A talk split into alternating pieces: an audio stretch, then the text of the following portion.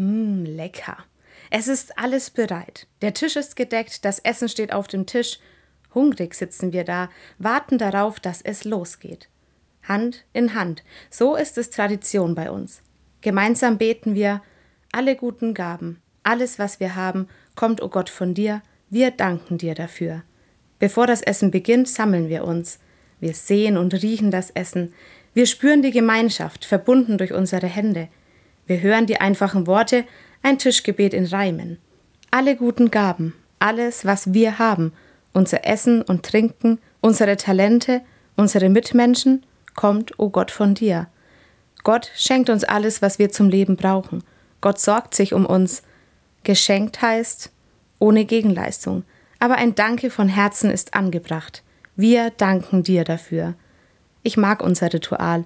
In wenigen Sekunden, in 16 Worten ist alles ausgesprochen, was es für mich braucht, um das Essen so richtig zu genießen.